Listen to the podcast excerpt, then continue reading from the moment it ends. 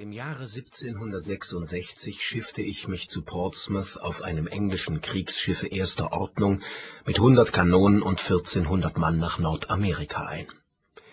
Uns begegnete nichts Merkwürdiges, bis wir ungefähr noch 300 Meilen von dem St.-Lorenz-Flusse entfernt waren.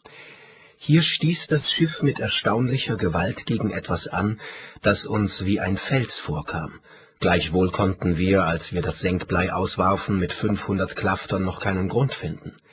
Was diesen Vorfall noch wunderbarer und beinahe unbegreiflich machte, war, dass wir unsere Steuerruder verloren, das Bugspriet mitten entzwei brachen und alle unsere Masten von oben bis unten aus zersplitterten, wovon auch zwei über Bord stoben ein armer Teufel, welcher gerade oben das Hauptsegel beilegte, flog wenigstens drei Meilen weit vom Schiff weg, ehe er ins Wasser fiel.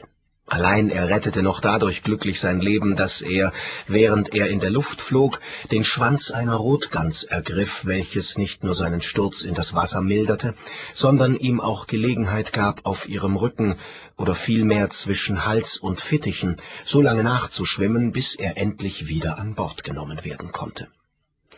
Ein anderer Beweis von der Gewalt des Stoßes war dieser, dass alles Volk zwischen den Verdecken empor gegen die Decke geschnellt ward.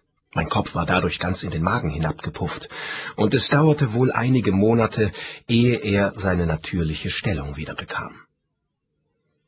Noch befanden wir uns insgesamt in einem Zustande des Erstaunens und einer allgemeinen unbeschreiblichen Verwirrung, als sich auf einmal alles durch Erscheinung eines großen Walfisches aufklärte, welcher an der Oberfläche des Wassers, sich sonnend, eingeschlafen war dies Ungeheuer war so übel damit zufrieden, dass wir es mit unserem Schiffe gestört hatten, dass es nicht nur mit seinem Schwanze die Galerie und einen Teil des Oberdecks einschlug, sondern auch den Hauptanker zwischen seine Zähne packte und wenigstens sechzig Meilen weit (sechs Meilen auf eine Stunde gerechnet) mit unserem Schiffe davoneilte.